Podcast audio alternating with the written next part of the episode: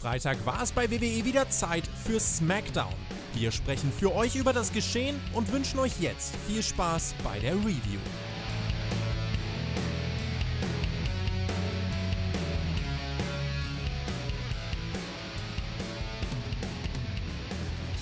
SmackDown vom 24.07.2020. Ihr hört die Review hier beim Spotfight Wrestling Podcast. SummerSlam-Saison steht in den Startlöchern. Der Main Event der heutigen Ausgabe sollte ein Barfight werden.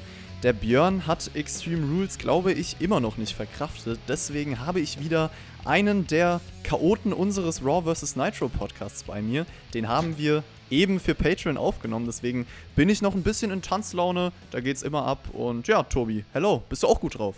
Ja, Raw vs. Nitro, es wurde viel gesungen. Das war diese Woche mit dir, Mac und mir ein richtig äh, buntes und lautes Programm. Ja, und Björn hat sich diese Woche scheinbar einfach mal eine Pause genommen. Ich habe es am Montag ja schon gesagt. Äh, die Leute wünschen sich Jonathan, sie wünschen sich Björn, aber Jonathan und Björn wünschen sich eben nicht, über das aktuelle WWE-Produkt sprechen zu müssen. Björn hätte am Donnerstag, er hätte mal in die Dynamite Review kommen können. Es gab generell auch viele Kommentare diese Woche, in denen es hieß, ja, ich schaue mir AEW mal an und ich habe auch mehrfach gelesen, ich habe diese Woche das erste Mal reingeguckt, war ja richtig gut. Wäre eine gute Einstiegsmöglichkeit gewesen, Björn. Aber bevor wir zu viel über AEW sprechen, äh, und irgendwen hier vergraulen, lass uns doch über SmackDown reden. Tobi, du hast auf Twitter vorhin schon gefragt, welchen Eindruck die Leute von dieser SmackDown hatten. Ihr könnt das auch gerne direkt in die Kommentare schreiben und auf unserer Website abstimmen. Wir schauen jetzt einfach mal, auf welches Fazit wir zwei am Ende kommen, nachdem wir darüber gesprochen haben. Wie letzte Woche SmackDown startet mit Promos von Wrestlern, die die Hauptakteure von SmackDown sind. Also hin und wieder, finde ich, kann man das mal als abwechslungsreiches Element nutzen.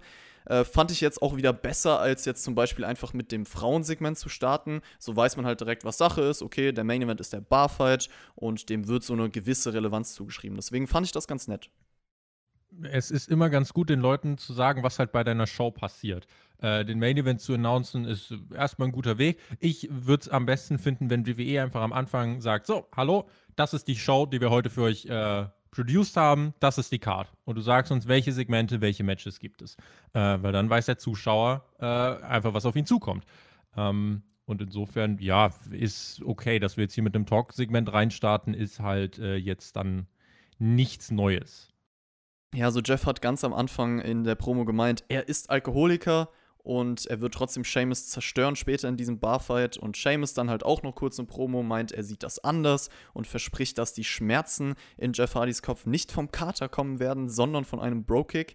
Und wenn die Schmerzen von einem Bro-Kick sind stärker, also wenn die wirklich stärker als so ein Schmerz nach einem Kater ist, dann Halleluja. Das muss sich ja gar nicht gut anfühlen. muss er fest zutreten. Ey, also, du weißt ja nicht, wie das Gefühl ist, aber. Ich habe nie was getrunken, ich kann es dir nicht sagen. Es gab Tage, da dachte ich, bitte beendet mein Leben einfach. So. Wenn mich, wenn mich jemand gefragt hätte, hätte ich gesagt, ja, lass es bitte einfach vorbei sein. Also so schlimm kann das wirklich sein. Deswegen weiß ich auch nicht, warum man sich das überhaupt antut. Aber gut.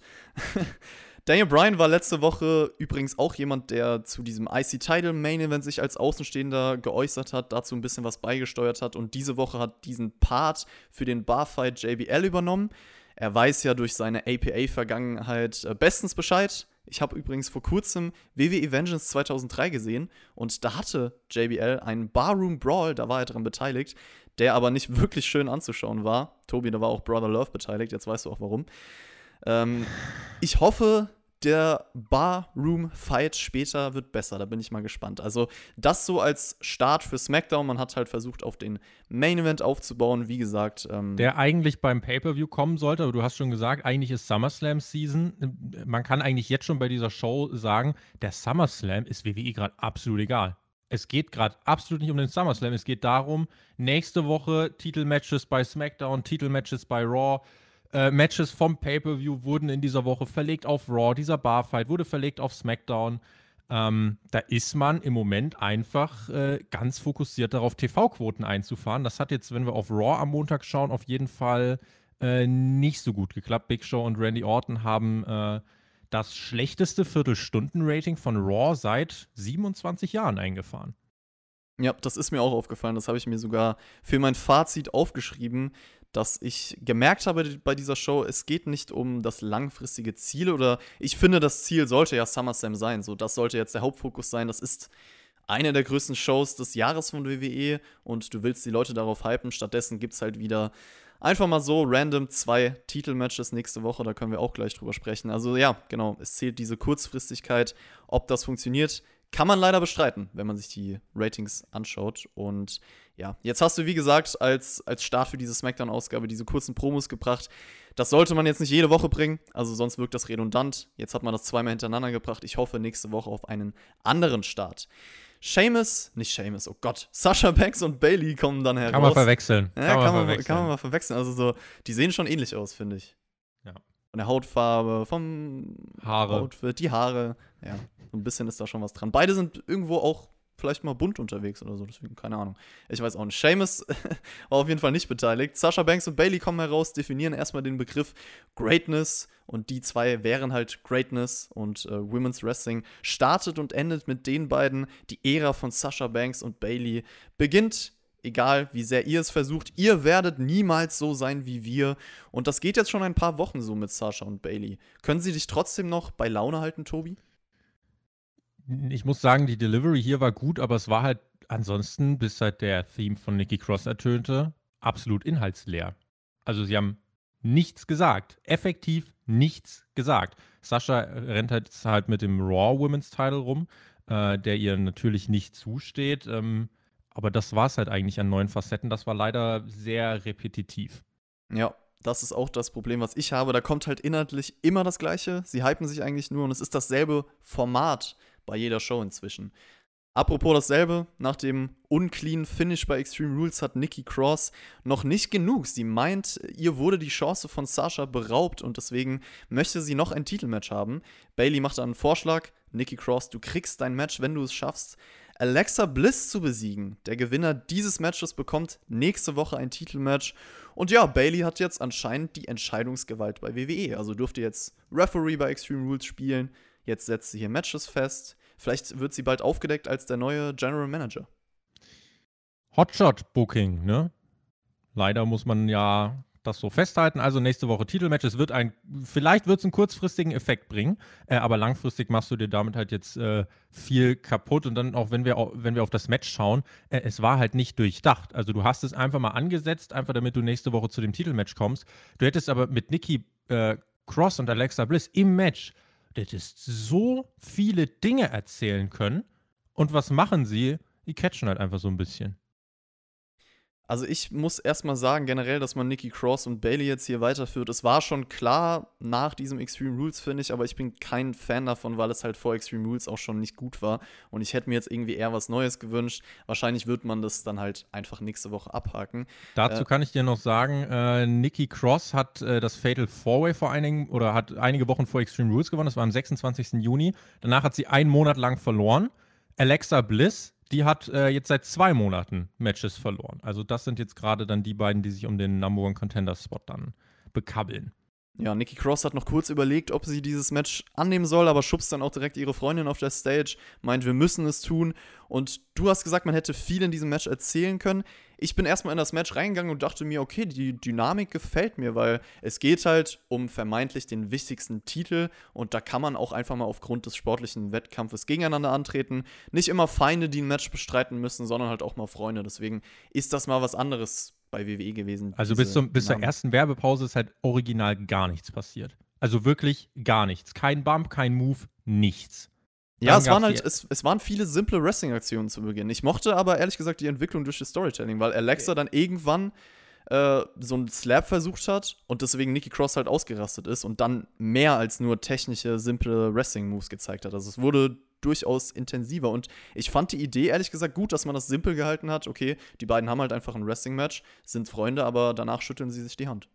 Nach der Werbepause wurde es dann tatsächlich besser. Du hättest diese, diese ersten drei, vier Minuten vor der Werbung komplett streichen können. Die haben, in meinen Augen, haben sie dem Match überhaupt nichts hinzugefügt. Ab dann hast du eben äh, doch ein ordentliches Match gehabt auf jeden Fall, aber ich finde, du hast trotzdem nicht ansatzweise so viel hier gemacht, wie du hättest machen können. Du hättest irgendwie ähm, von mir aus bringen können, dass äh, Nikki Cross, dass sie richtig zerrissen ist, dass sie gegen Bliss da antreten muss. Genauso umgekehrt, Bliss, sie ist zerrissen, weil sie will eigentlich ihre beste Freundin nicht attackieren. Sie könnten sich beide auskontern, weil sie sich so gut kennen. Nichts davon ist hier in der tiefgründigen Art und Weise passiert. Und deswegen war mir dieses Match zwischen diesen zwei Partnerinnen letzten Endes zu eindimensional. Du hast gesagt, für dich war es simpel, für mich war es dann tatsächlich zu simpel. Die Crowd im Performance Center hat auch die ganze Zeit nur gegens Plexiglas geklopft wie bescheuert, weil sie halt auch für keinen chanten dürften. Sind zwei Faces, die werden nicht ausgebucht, da wird nicht gechantet für irgendwen.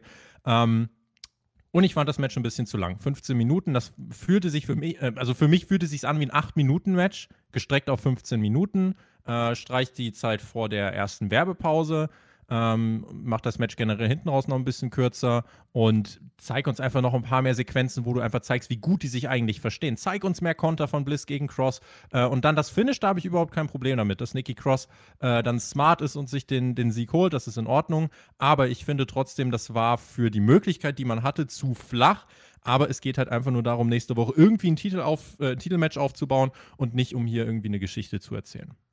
Ich verstehe deine Punkte, aber du hast es schon angesprochen. Ich finde in diesem Fall das Eindimensionale eigentlich ganz gut, weil es den Fokus nicht weggebracht hat. Was ich aber auf jeden Fall nachvollziehen kann, ist, dass man im Match selber vielleicht noch diese Connection besser hätte aufgreifen können. Also, dass wirklich Alexa Bliss halt äh, mehrere Dinge kontert, ähm, weil sie sich halt so gut kennen. Man hat das bei einem Moment versucht zu integrieren, weil ähm, Nikki ja immer versucht, so ihre Gegner in der Ringabsperrung da festzuhalten. Oder wie nennt man dieses Teil unterm Ring?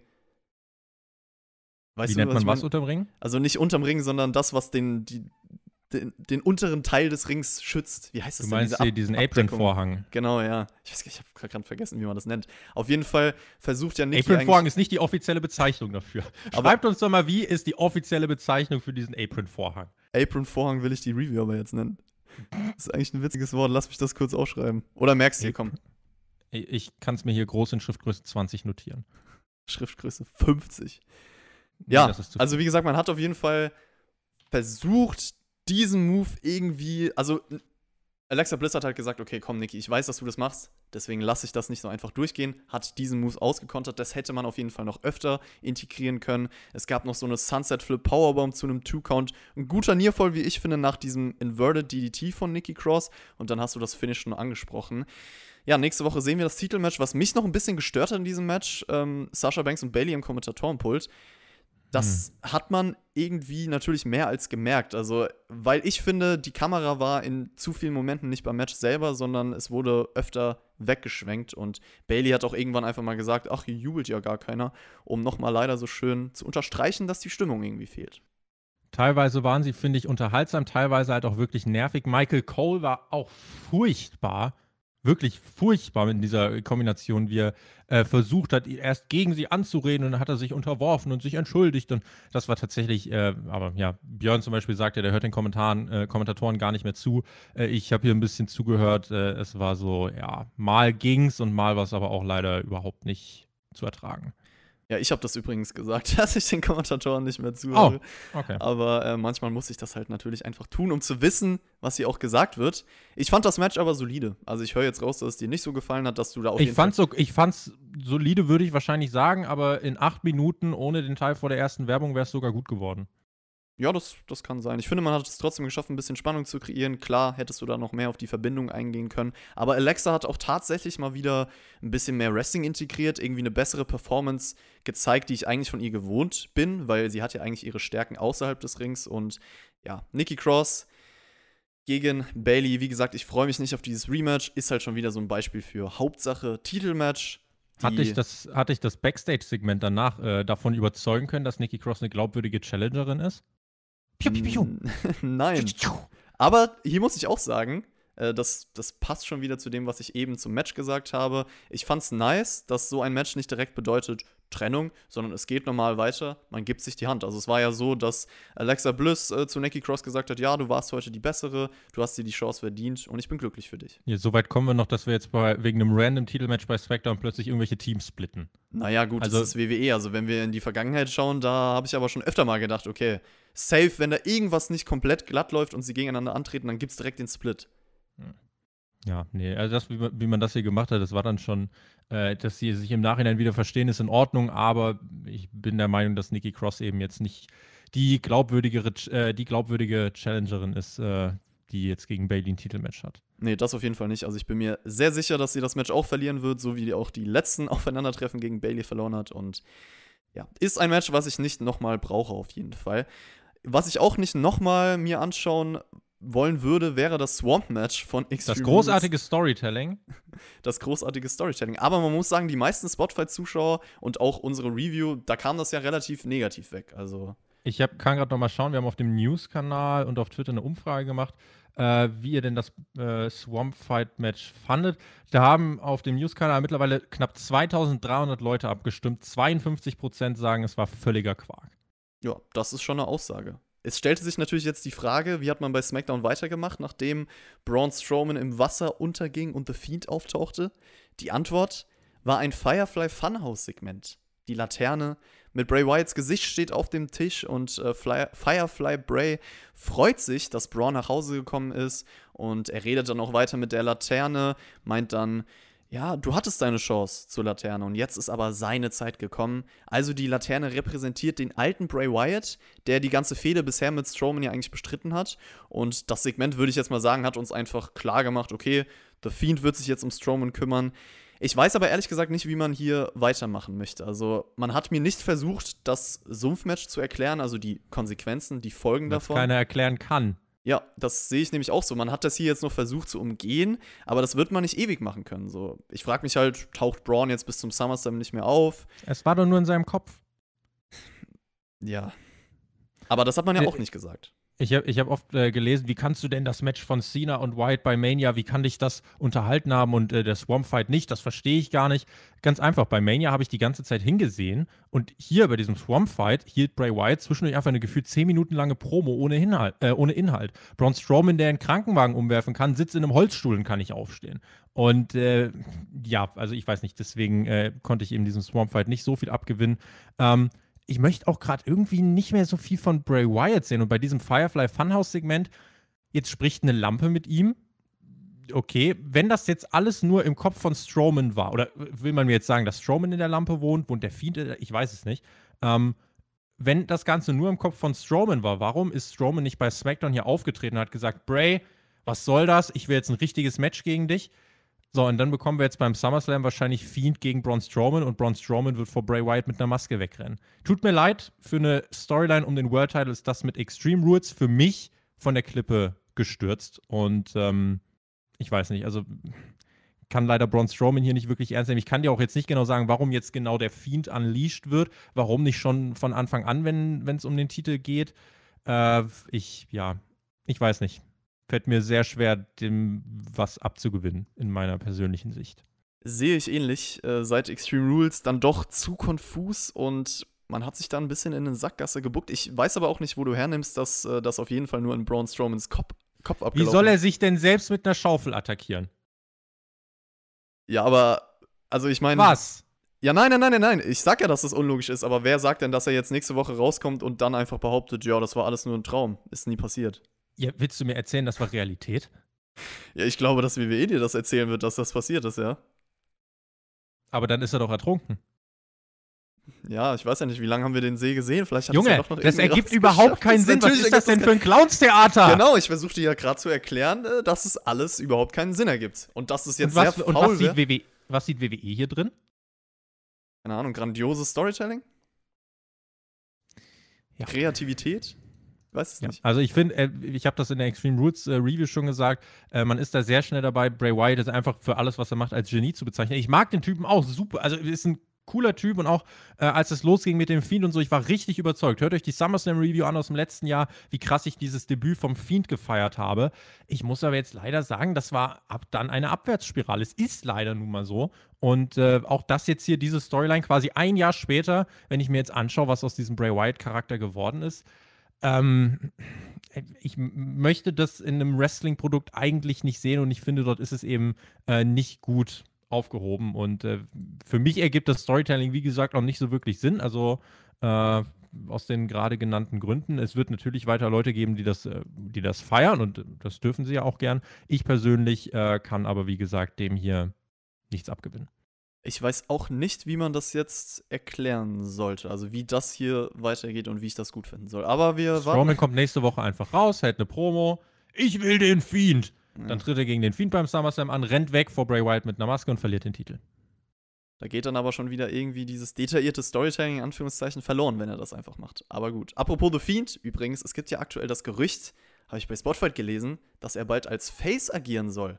Und auf unserem Spotfight Instagram-Account wurde auch abgefragt, ob das für euch funktionieren kann. 24, nee, 24, 64 Prozent haben die Frage mit Nein beantwortet. Wie würdest du sie denn beantworten? Was war der Fiend denn die ganze Zeit? Also gegen Goldberg war er sicherlich nicht der Heal. Ja, das stimmt. The Fiend ist The Fiend, da gibt es keine Definition.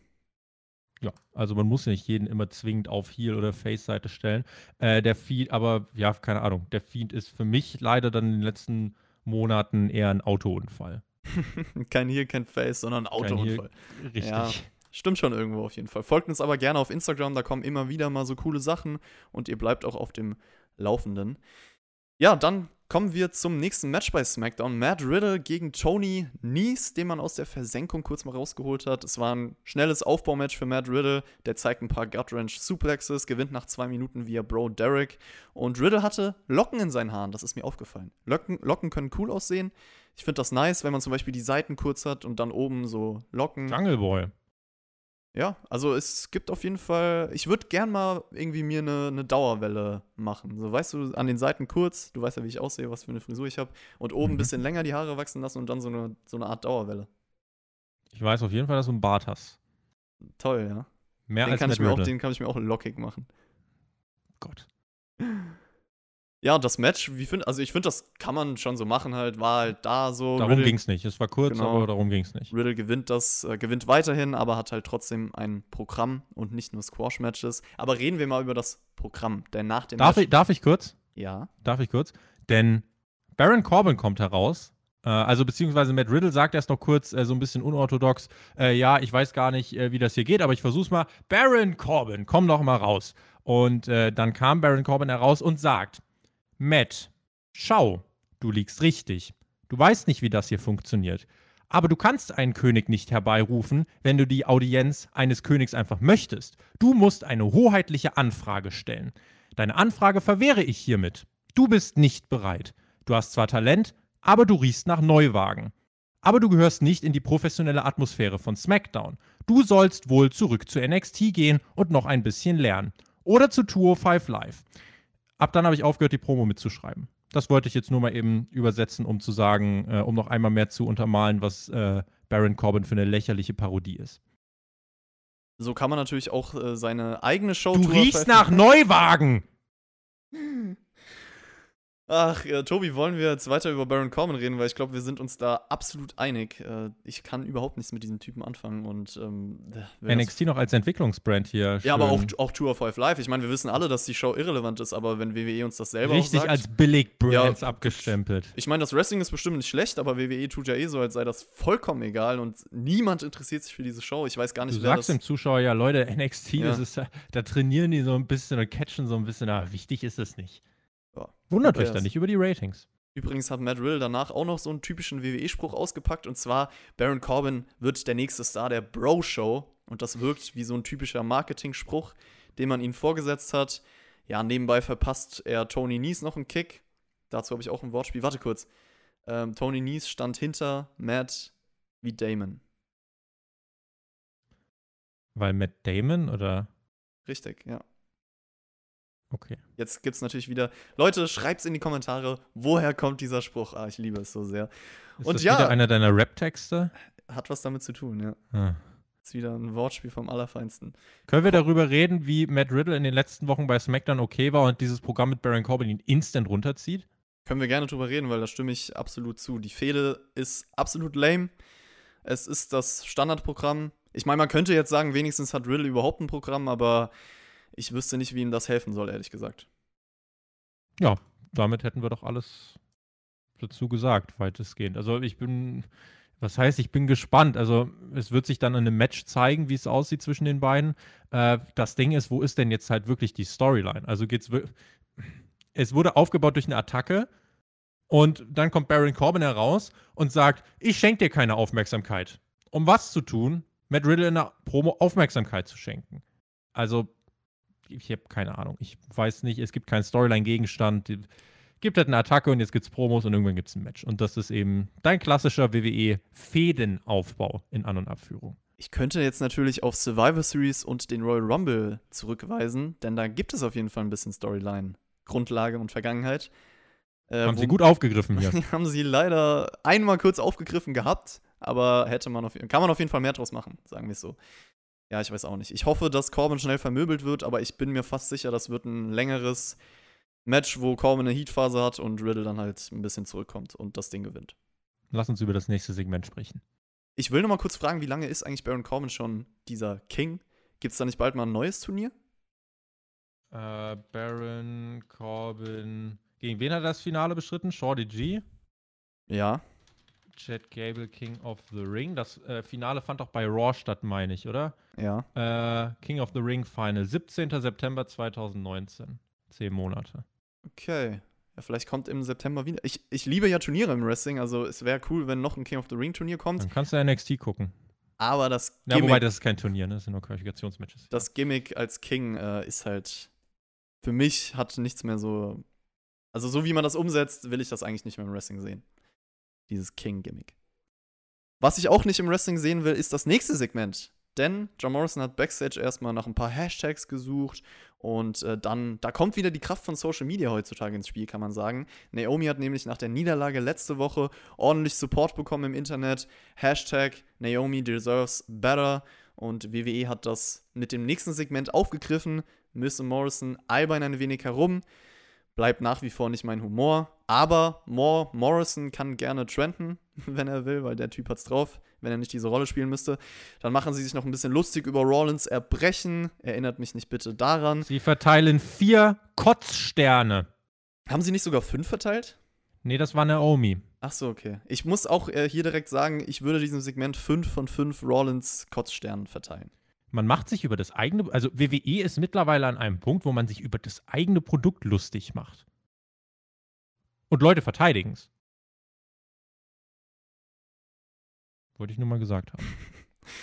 Ich, was, weißt du, was ich äh, sagen wollte? Wir haben ja Raw vs. Nitro gerade reviewed und als Naomi da so rauskam, wo alle getanzt haben, auch Miss Morrison, ich hab's gefühlt. Bei mir ist die Tanzstimmung auch ausgebrochen. Das war das Highlight dieses Segmentes.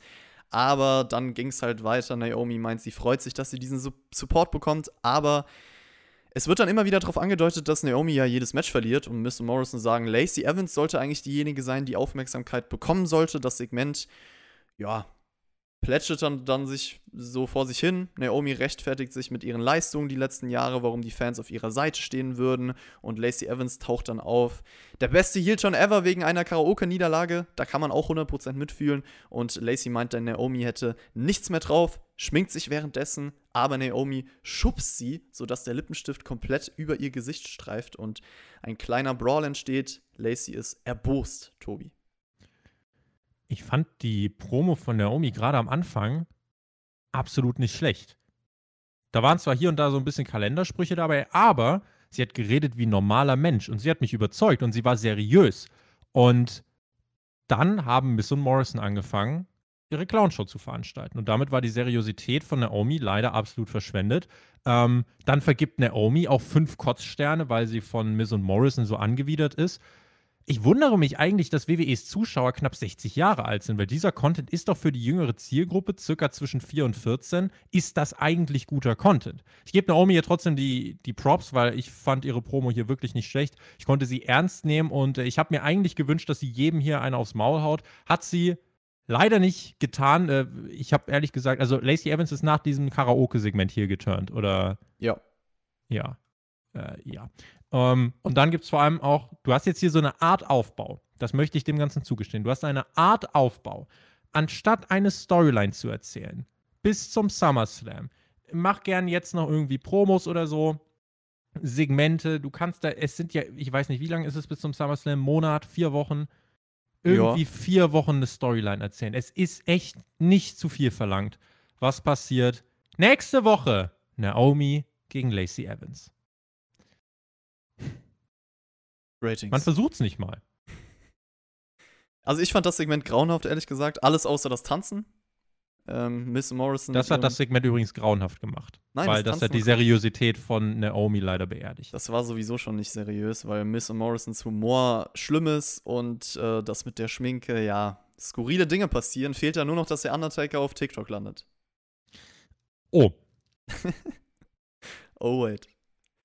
Danke übrigens an Mr. Blackstar für den Kommentar mit den Mary Poppins Lyrics. Ich fühlte mich ein bisschen zurückversetzt und ja, man muss da irgendwie immer mitsingen. Also ich habe den Kommentar auf jeden Fall gelesen. New Day singt übrigens auch gerne mal, nachdem sie aber ihre Tag Team Titel am Sonntag an Cesaro und Nakamura verloren haben, sind sie bei SmackDown nicht ganz so erfreut. Also Kofi Kingston war beim Doktor, das hat man gesehen. Er muss sechs oder mehr Wochen aussetzen. Und äh, Big E meint dann, er will, sobald die Zeit dafür steht, die Titel zurückholen. Und äh, Big E ist jetzt der Einzige von The New Day. Kofi sagt dann, ja, es ist deine Zeit. Du hast immer die Gruppe über dich selber gestellt. Jetzt sollte es mal nur um dich gehen. Zeig der Welt, was du drauf hast.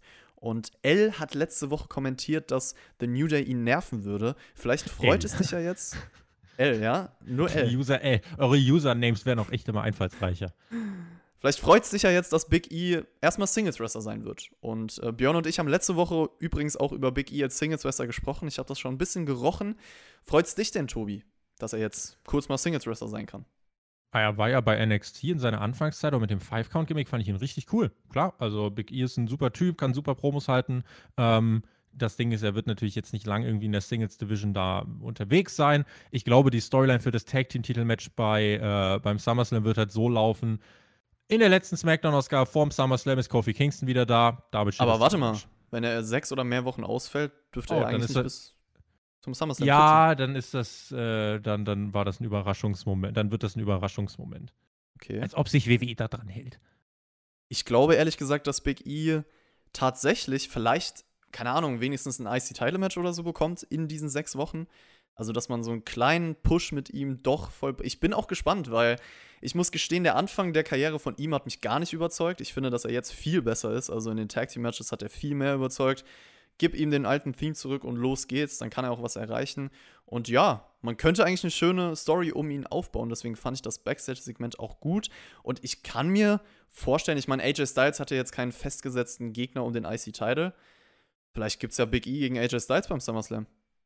Vielleicht. Ich hätte jetzt kein großes Problem damit. Ja, ich auch nicht. Apropos IC Title, damit ging es dann als nächstes weiter. Es gab ein Fatal Four-Way Match. Drew Gulak, Grand Metalik, Lindsay Dorado und Chad Gable. Ich nenne ihn nicht Shorty G, Leute. Äh, AJ Styles schaut sich das Ganze an. Es geht um den neuen Herausforderer auf den IC-Title. Und es wäre natürlich schön gewesen, wenn man diese vier Menschen auch dahin aufgebaut hätte im Vorfeld. Quatsch. Ich finde es vom Prinzip cool, dass sie hier ihre Chance bekommen, weil alle talentiert sind. Und ein Number One Contenders Match funktioniert immer als Konzept. Wer außer Drew Gulak hat hier irgendwann mal eine relevante Rolle im Main Roster gespielt? Irgendwann mal, ja, ich überlege gerade, nee, Chad Gable auch nicht. Ja, Lucha House Party hat ihre ein, zwei Matches gewonnen dieses Jahr, aber nee, relevant auf jeden Fall nicht, nee. Dann eher wirklich noch Gulak mit der Storyline und Daniel Bryan.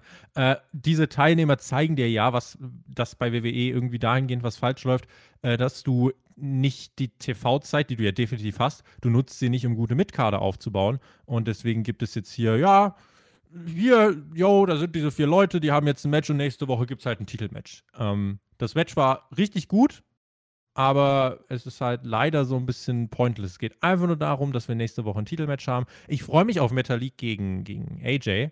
Ähm, da, ja, kann man wirklich gutes Pro-Wrestling erwarten, aber äh, jetzt hast du zwei Titelmatches bei Raw, zwei Titelmatches bei SmackDown. Ähm, Aufbau für den SummerSlam um den IC-Title bisher 0,0. Absoluter Nullinger. Schauen wir mal, ähm, was da noch passiert. Äh, Als reines Wrestling-Match, wie gesagt, war das schön. Äh, jetzt für den IC-Title, ja, ne? Gibt nicht so wirklich viele Herausforderer. Das stimmt. Metalik und Dorado, ähnlich wie Cross und Bliss am Anfang der Show, kämpfen halt trotzdem, obwohl sie ein Team sind. Wettbewerb, gute Wrestling-Message. Das Match bestand dann aus verschiedenen Stilen, kann man sagen. Also Highflying von Lucha House Party, technisches Wrestling von Gulag und Gable. Das hat für ein paar interessante Momente im Match gesorgt. Irgendwann gab es einen Moonsault von Gable auf alle nach draußen. Gulag und Gable können dann die Highflying-Offensive der anderen aus den ersten Minuten leicht stoppen. Metalik und Dorado auch kleine Unstimmigkeiten. Gable kommt dann mit einem coolen Backdrop-Driver. Gulag, Ankle-Lock-Übergang. Dorado versucht mehrere Moonsaults, aber irgendwann kommt Gable mit einem Top Rope German und Metalik gewinnt das Ganze mit einem Top Rope Elbow noch elf Minuten. Styles verpasst ihm danach eine Ohrfeige, aber der schlägt zurück und haut einen Tornado DDT raus. Und ja, du hast zu dem Match schon gesagt, ich fand, das war durchgehend actionreich, coole Kombinationen drin, Absolut. unterhaltsames TV-Match. Ja, und ähm, keine Ahnung, Styles hat irgendwann während des Matches auch gesagt am Kommentatorenpult, ja, lass uns das endlich zu Ende bringen. Ich habe es mir eigentlich ganz gerne angeschaut. Klar, Metalik wurde jetzt nicht zu diesem Match im Vorfeld aufgebaut. Wenigstens hat er dieses Match jetzt hier noch gewonnen. Styles gegen Metalik ist eine gute Paarung auf jeden Fall, ist auch mal was anderes. Wenigstens hat er dieses Match hier noch gewonnen. Ich soll doch meine Erwartungen runterschrauben. Auf was für einem Niveau sind wir denn bitte? Es Ja, ist, nee. Da bin ich eigentlich auch dagegen. Erwartungen sollte man an Wrestling niemals runterschrauben. Ähm, trotzdem, wie gesagt, wenn ich jetzt mir nur kurzfristig dieses Match anschaue, es ist eine gute Paarung. Man könnte jetzt natürlich auch wieder behaupten, selbst bei einer Niederlage, wenn man weiter mit Metalik macht, dann kann ihm das helfen, aber das wird kurzfristig sein. Danach wird man ihn wieder fallen lassen. Man hat die Dynamik auf jeden Fall für nächste Woche schon gefestigt. Also die Match-Story, auch was nach dem Match jetzt passiert ist zwischen den beiden. Ja, wieder zwei Titelmatches. Hotshot. für den Casual, für den Casual, der nur WWE schaut, nur die TV-Shows, für den posier, äh, posiert er jetzt hier am Ende ein irrelevanter Maskenmann, der nie irgendwas gerissen hat mit dem IC-Teil. Das ist jetzt zwar eine überspitzte zu oder eine überspitzte ähm, ja, Aussprache des Ganzen, aber ich weiß nicht, kann man dem denn inhaltlich so widersprechen oder nee, würde ich jetzt nicht. einfach mal in den Kopf werfen? Nee, kann man nicht. Vielleicht kann Grand League aber durch seine Performance und durch sein Wrestling nächste Woche die Menschen begeistern und die Menschen auch im Glauben lassen, er, hatte, er hat irgendwie eine Chance, weil er ein cooler Typ ist. Glaubst du denn, er hat eine Chance? Im Vorfeld nicht, nein. Jetzt kommen wir wieder auf das äh, Drew McIntyre-Dolph Ziggler-Ding. Wenn sie starkes Wrestling abliefern und mi- mir vielleicht einen Moment in diesem Match geben, wo Selbst ich einen, dann werden sie es in diesem Match zu keiner Sekunde schaffen, dass ich glaube, dass Grand Metal League Intercontinental Champion wird. Du bist aber auch einfach nicht in der Illusion, Tobi. Du willst ja gar nicht da drin sein. Willst du mir jetzt gerade sagen, Suspend Your Disbelief soll ich jetzt hier anwenden? Hey, bei Extreme Rules haben zwei Leute versucht, sich ein Auge rauszureißen. Ja, das ist ja eine andere Show. Aber wenn du mir hier ein geiles Wrestling-Match lieferst, wo es um Wrestling geht nächste Über Woche. Suspend Your Disbelief sprechen wir im Main Event nochmal, ne? Ja, können wir machen. Aber äh, nächste Woche werden wir drüber sprechen und ich werde wahrscheinlich danach sagen, man Björn wird mit dir drüber sprechen, hoffe ich. Ich werde wahrscheinlich safe sagen, man hat es zu keinem Zeitpunkt geschafft, dass ich irgendwie glauben konnte, Grandmaster League äh, hätte eine Chance. Aber ich sag's ja die nur. Hoffnung. Ich, ich sag's ja. Hoffnung. Irgendwo kann man sich ja. Ja, Für das bisschen Match. Hoffnung. So ein Für die- bisschen Licht am Ende des Tunnels. Für die, Quali für die Qualität des Matches. Ja! Irgendwie. Ja, komm. Apropos Hypt ja. euch! Apropos ja, Hype. Nächste Woche Mandy Rose, Otis. Die ganze Romanze wird weitergehen. Sehr schönes, romantisches Video von den beiden. Und einer ist auch noch Mr. Money in the Bank und keiner weiß es mehr. Ja, der sollte auf jeden Fall endlich mal wieder in die TV-Shows kommen, weil das geht so nicht weiter.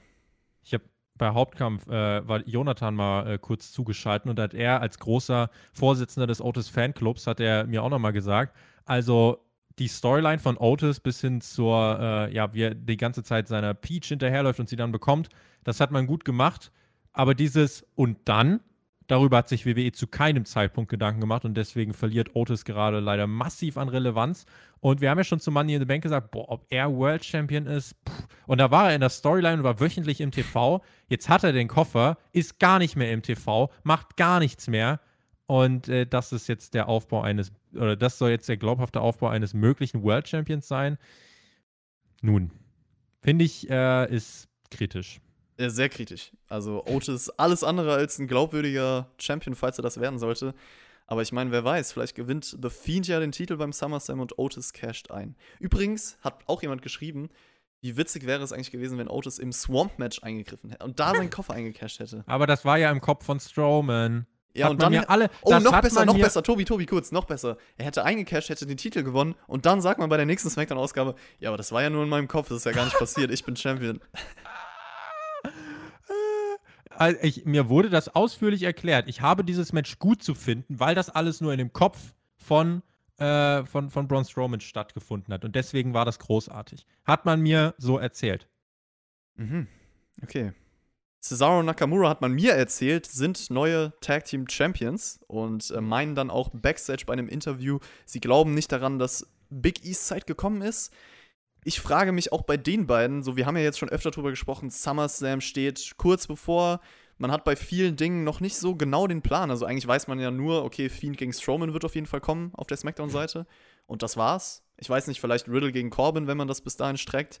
Aber ansonsten weiß ich auch ehrlich gesagt nicht, welches Team jetzt hier als Gegner von Cesaro Nakamura agieren soll. Also die Champions brauchen ja wirklich glaubwürdige Gegner, damit das irgendwie funktionieren kann. Aber New Day ist jetzt raus, Lucha House Party ist beschäftigt. Morrison. Das ist Hey, mir auch hey. eingefallen. Ho, ho. Bitte nicht. Wen gibt's denn noch? Was weiß ich denn? Was ist denn mit den Forgotten Sons nach ihrem Hm. Aufstieg? Ja, Hm. äh, nach den politisch unkorrekten Kommentaren hat man direkt alle drei rausgehauen. Äh, ich kann es dir nicht sagen, aber die Tag Team Division ist jetzt sowieso nichts, wo man jetzt so viel erwarten sollte. Ich muss leider, und es tut mir im Herzen weh, aber ich muss leider sagen, dass ich diese Promo unausstehlich fand. Ich fand die so furchtbar. Ich fand das, was Nakamura gesagt hat, furchtbar. Ich fand das, was Cesaro gesagt hat, leider absolut nicht glaubwürdig. Und die Art und Weise, wie es rübergebracht war, ist.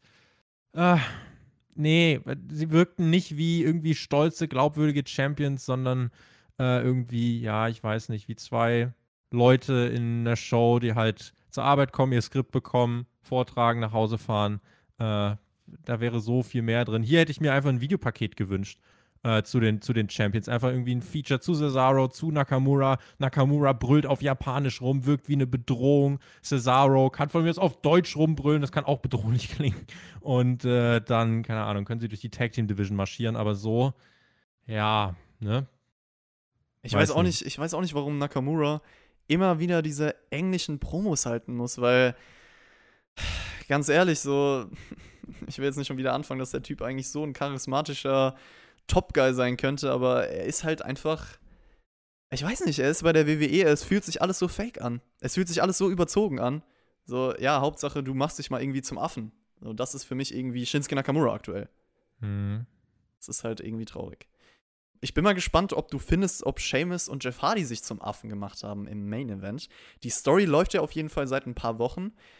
Und ich habe vielleicht noch eine Frage. Ich will jetzt nicht schon wieder der Typ sein, der irgendwie versucht, etwas zu mir herzudeuten oder irgendwie auf die jüngere Vergangenheit von WWE einzugehen, weil wir das ja alle vergessen haben. Aber wurde eigentlich aufgeklärt, wer Elias angefahren hat? Und wurde der zur Rechenschaft gezogen?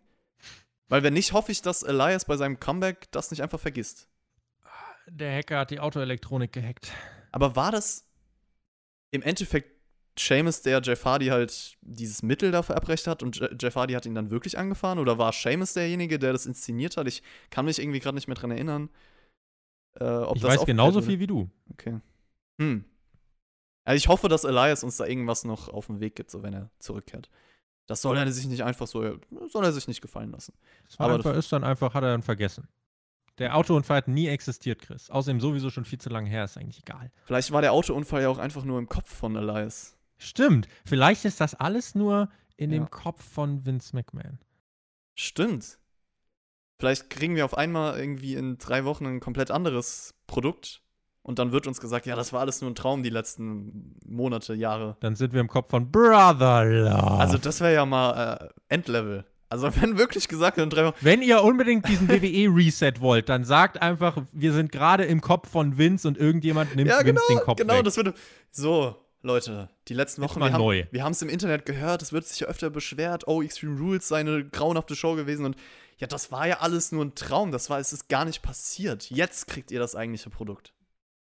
Ja, und dann zack, hier Nakamura, World Champion AJ, du fädest jetzt gegen Strowman und hier Cesaro, du fädest jetzt gegen Chad Gable um Intercontinental-Titel und bam, bam, bam. Fiend gestrichen, alter Bray Wyatt zurück. Und alles ist zack. nur geil. Das, äh, ja. Vielleicht ist es ja auch einfach nur, die ganze Welt ist ein Traum. Auch, dass wir hier reden, das passiert alles im Kopf von Vince. Also Menschen konstruieren eine eigene Wirklichkeit, das ist tatsächlich so. Fische können äh, irgendwie 3000 Farben mehr sehen als wir. Was glaubst du, wie crazy für die das aussehen muss, wenn die sich SmackDown angucken? Stimmt. Es war auch crazy, diese Bar zu sehen. Es gab jetzt nämlich den Barfight im Main Event, du hast es schon erwähnt, der sollte eigentlich schon beim Pay-Per-View stattfinden. Jetzt hat man sich dafür entschieden, den bei SmackDown zu bringen. Es wurden auch vorher am Abend immer wieder Bilder von der Bar gezeigt. JBL redet auch nochmal darüber, dass es nicht um Talent geht, sondern um Wille. Und das ganze Setup der Bar war dann auf jeden Fall ein Mix aus urig, Irish Pub Style mit neumodischen Elementen, also Dartscheiben, Barhocker-Stil getreu, Pitcher Bier, Zapfässer, Kleeblätter, viele hochprozentige Getränke im Hintergrund. Seamus auch natürlich äh, mit seinem Outfit beweist ein bisschen Stil. Das fand ich ganz cool und bestellt sich dann auch erstmal einen Shot Jameson. Das ist ir irischer Whisky. Ja, Tobi, das ganze Setup. Warst du schon mal in so einem Pub? Ich würde jetzt mal äh, auf Nein tippen. Ich war schon mal in einem Pub. Oh, doch, crazy, In, Lo in London tatsächlich mehrfach. In London in welchem? Weil ich war auch schon mal in London. ich habe keine Ahnung, wie die, wie die hießen. Das war vor pff, fünf, sechs Jahren oder so. Kann dir nicht mehr sagen, was für ein Pub das genau war. Wie fandst du die Atmosphäre? Also es war ein bisschen viel Passivrauchen, aber sonst eigentlich ganz cool. Ja, gell? Das stimmt auf jeden Fall. Hat man die Atmosphäre denn hier irgendwie äh, authentisch verkörpern können von so einer Bar? Also entweder, entweder hatte die Bar eigentlich zu oder sie schien nicht besonders gut gewesen zu sein. Oder die Amerikaner in Florida sind besonders verantwortungsbewusst und gehen nicht raus. Aber letzteres kann man mit sehr hoher Sicherheit ausschließen. Insofern muss es eines der ersten beiden Dinge gewesen sein. Jeff und Seamus labern dann schön am Tresen ein bisschen, scheint denen auf jeden Fall zu gefallen dort. Und Jeff meint dann, Matt Hardy, es gab wirklich eine Referenz zu ihm, musste seine WWE-Karriere deleten und Jeff will seine heute wieder herstellen. Und dann gibt es natürlich noch einen Witz über The Bar als Tag-Team. Das Wortspiel hätte ich vielleicht auch gebracht in der Review, wenn ich ehrlich bin, wenn das noch nicht gekommen wäre. Ähm, Jeff fühlt sich zu allem jetzt verbunden, zu jedem Gegenstand und schüttet dann Seamus auch Bier ins Gesicht. Der kann froh sein, dass es keine Pisse war dieses Mal. Und es lief dann während des Fights die ganze Zeit so eine Hintergrundmusik. Nicht die ganze Zeit. Okay, zumindest bis zu einem gewissen Zeitpunkt. Das hat mich irgendwie gestört, wenn wir schon über Ja, Atmosphäre hätte, reden. also entweder ganz oder gar nicht. Das war so das Problem. Am Anfang, also das Match begann so wie ein WWE 2K Videospiel, bei dem man die ganze Zeit denselben Knopf drückt. Und dann war auch die Guter Musik ganze, Vergleich. dann war auch die ganze Zeit die Musik am Start und dann, als es Richtung Toilette ging, war die Musik auf einmal weg, damit wir uns schön drauf fokussieren konnten, weil es passiert ja alles im Kopf von Vince McMahon. Ich habe richtig die Stimme von Vince im Kopf. Ha! Und dann stecken wir seinen Kopf in ein Pissoir. Ha! God damn it, pow! Also das war echt widerlich, das war mir auch zu viel, dass äh, ja, Jeff da wirklich Klowasser trinken soll. Äh, Seamus hat vorher Jeff noch über den Tresen gezogen, Jeff kommt mit ein paar Basketballen, also äh, Seamus later, la later, Later. later Alligator. Äh, später landet dann auch noch im Klo und äh, Jeff packt dann seine geliebte Leiter aus, sein Lieblingsgegenstand. Und ja, das Match bestand eigentlich daraus, dass, sich, dass, dass sie sich halt überall durch die Gegend geworfen haben und äh, verschiedene Gegenstände ins Spiel kommen. Es gibt eine Twist of Fate-Version, die durchgeht. Der Barkeeper kriegt noch eine Powerbomb durch den Tisch ab. Seamus legt dann seinen Hut auf Jeffs Gesicht, wünscht ihm eine schöne Nacht, will auf ihn anstoßen, äxt dann auch schön einen halben Liter Bier. Aber auf einmal, als Seamus den Hut wieder nach oben zieht, hat Jeff Facepaint im Gesicht und auch Kontaktlinsen an, wirkt wie neugeboren, schlägt mit einer Schla Flasche auf Seamus ein, Swanton Bomb von der Leiter und der Sieg. Man könnte ja fast meinen, eine abgeschwächte Version von Willow the Wisp, das Alter Ego von Jeff Hardy, äh, hat sich zurückgemeldet. Denn nach dem Match äh, war er dann wieder ganz normal, also hatte auch normale Augen, Tobi. Man brachte zu Beginn dieses Matches einen Spot, den Jake Hager und der Hangman bei Double or Nothing gebracht haben mit diesem Bar-Slide, da habe ich lachen müssen, weil Seamus der Sieg so wichtig war, dass ich auch während des Matches hier und da mal gemütlichen Drink bestellt und ähm, es gab, äh, als Hardy Seamus gegen die Wand warf, auf dem Weg zur Toilette gab es richtig schlechte Soundeffekte. Also die waren so ungefähr wie äh, die als Elias von dem Podest runtergeworfen wurde. So auf Uff, dem was Niveau. hat Elias eigentlich schon alles überlebt? Ist so. Autounfälle, Stürze, Morde, Totschlag. Aber ich kann dir was sagen, dieses Match hat mich weitaus mehr unterhalten. Über den Sinn sprechen wir gleich noch, aber es hat mich an sich weitaus mehr unterhalten als der Swamp Fight. Der hat mich nämlich zum Beispiel zwischendurch einfach gelangweilt. Hier habe ich die ganze Zeit hingeschaut, wollte, hatte nie das Gefühl, ich will gerade vorspulen. Ähm, du hattest die Spots mit dem Pissoir, in dem Klo und so weiter. Das war nur für Vince McMahons persönliche Befriedigung. Dann ist Hardy, und jetzt kommen wir so ein bisschen zu der Message des Ich will noch Ganzen. ganz kurz sagen, bevor wir über die Message sprechen. Es war halt ein Brawl. Ich finde aber auch, man konnte sich irgendwo zurücklehnen. Es war ganz unterhaltsam an manchen Stellen. Es hat sich halt authentischer angefühlt als jetzt zum Beispiel dieser Swamp Fight. Und es war besser als das meiste in der Feder bisher. Das kann man auf jeden Fall sagen.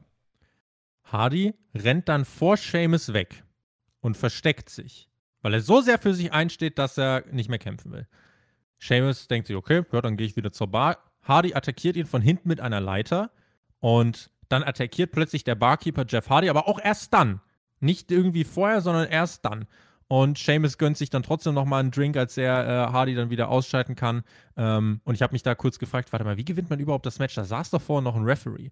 Und dann hat Seamus, weil ihm dieser Sieg so wichtig war, ist dann nochmal hinter die Bar geschlendert, noch ein bisschen was weggeext. Und ähm, nochmal an alle smarten Zuschauer jetzt die Frage: War das denn im Kopf von Seamus? Und das meine ich jetzt. Er, nein, das meine ich ernst. Das sage ich jetzt nicht, weil wir es die ganze Review Ja, ich weiß, aber das, das zieht sich als Gimmick gut durch. Aber wie ist es denn sonst zu erklären, dass Jeff Hardy unter dem Hut seine komplett, sein komplettes Make-up aufträgt und äh, jetzt auf einmal da eine, eine äh, noch Kontaktlinsen und so weiter drin hat? Es ertönt ein Soundeffekt, der ist ein alternativer Charakter, gewinnt das Match, es ertönt nochmal ein Soundeffekt, fast wie bei Festus damals mit der Ringglocke und dann ist er auf einmal wieder Jeff Hardy. Was ist denn jetzt?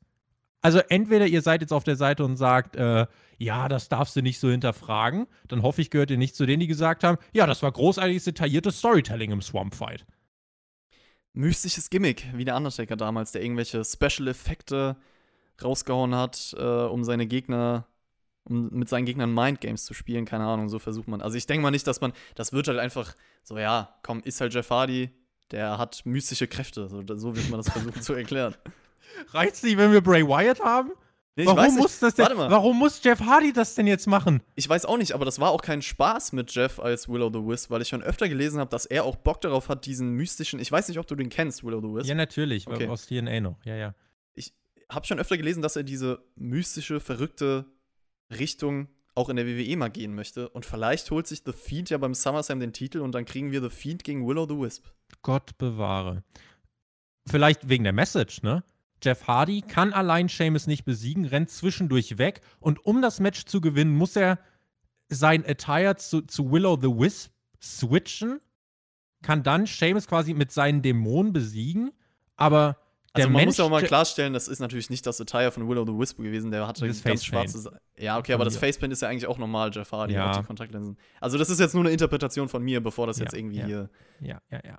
Aber trotzdem, äh, ich meine, wir reden jetzt wahrscheinlich schon länger über die Show als nötig, aber hier interessiert mich das halt trotzdem. Äh, wa- was, was genau ist denn jetzt der Zweck und die Message dahinter? Also Jeff Hardy allein, als der Mensch Jeff Hardy, der äh, diese ganze Drogen und so weiter Geschichte hinter sich gelassen hat, der schafft es nicht, Seamus zu besiegen. Der kann nicht für sich einstehen, rennt zwischendurch weg. Aber der innere Dämon, der kann den Menschen Jeff Hardy übertrumpfen und auch sich dann gegen Seamus durchsetzen. Also ist die Message, dass der Dämon, vielleicht dann sogar der, der am Alkohol und so weiter hängt, stärker ist als der resozialisierte Jeff Hardy. Ist das jetzt die Message, die wir rausschicken wollen? Vielleicht. Denn die andere Message hat so nicht funktioniert. Das haben wir auch schon die letzten Wochen gesagt. Also du, du lässt Jeff Hardy einfach wie ein Loser aussehen in dieser Story. Und natürlich hat dieses Match jetzt nichts anderes bewirkt, weil der wahre Jeff Hardy ja auch gar nicht dieses Match gewonnen hat. Ich bin auch mal gespannt, wie man das erklären möchte. Ich hoffe trotzdem, dass diese Fehde damit auch vorbei ist, Tobi. Könnte. Ist Jeff Hardy dadurch jetzt over? Auf jeden Fall nicht, nein. Jeff Hardy bleibt eigentlich für mich jetzt der Alkoholiker, bei dem ich halt weiß, okay, er hat irgendwie seine Probleme, aber diesen Feel-Good-Moment, das war das auf jeden Fall für mich nicht. Ich denke, das sollte es eigentlich sein, aber das war es nicht. Ist Seamus dadurch jetzt over? Der sowieso nicht, ne. Was hat dieses Programm jetzt erreicht? Gar nichts. Leider auch keine gute Story oder tolle Matches. Ich fand es, wie gesagt, trotzdem unterhaltsamer als den Swamp Fight. Einfach weil ich hier trotzdem, ich konnte mir das halt angucken und wollte nicht irgendwie, dass es vorbei ist. Ähm, wir stehen wenige Wochen vor dem SummerSlam. Diese Show hat außer Fiend gegen Strowman nichts für den SummerSlam aufgebaut, stattdessen Titelmatches für die kommende Woche, weil Ratings für WWE gerade einfach wichtiger sind als alles andere. Die Ratings von SmackDown äh, gibt es heute zwischen 17 und 18 Uhr bei uns auf Spotfight, at spotfight.de auf Twitter. Und ähm, ja, Faktenlage ist, der SummerSlam ist egal. Die Wochenshows, Hotshot-Booking ist das, was gerade zählt. Ähm, was das Wrestling bei dieser Show betrifft, wir hatten ein cooles Fatal Four-Way. Das restliche Wrestling war okay. Die Segmente, ja, ne? Gab es jetzt für mich nicht so wirklich ein Highlight. Für wahrscheinlich für WWE-Niveau durchschnittliche Show Wenn ich jetzt aber wirklich mit einem objektiven Maßstab an diese Wrestling-Show herangehe und sie daran messe, würde SmackDown wahrscheinlich schlechter wegkommen. Dafür ist das Gesamtprodukt mir zu leblos, zu eindimensional und zu flach und einfach irgendwie egal. Und es ist definitiv möglich, es ist definitiv möglich, auch während der Corona-Pandemie unterhaltsames Wrestling-TV zu produzieren. Das macht WWE aber leider äh, nicht. Also mit deinem Fazit zu dieser Show würde ich eigentlich zustimmen. Kann man vielleicht als durchschnittlich bezeichnen. Es gab mit diesem Miss Morrison Naomi Lacey Segment eine Sache, die mich auf jeden Fall zum Abschalten gezwungen hätte. Das Four-Way war cool. Nikki Alexa fand ich auch solide, auch wenn ich kein Fan davon bin, dass man jetzt halt nochmal Nikki gegen Bailey aufgreift. Der Barfight hatte seine Schwächen, über die wir auch sprechen konnten, war alles in allem trotzdem ganz unterhaltsam vielleicht. Ich weiß nicht, wie man mit der Strowman-Wyatt-Fehde weiter verfahren möchte. Big E als Singles-Wrestler. Bitte gar nicht verfahren, bitte wegfahren.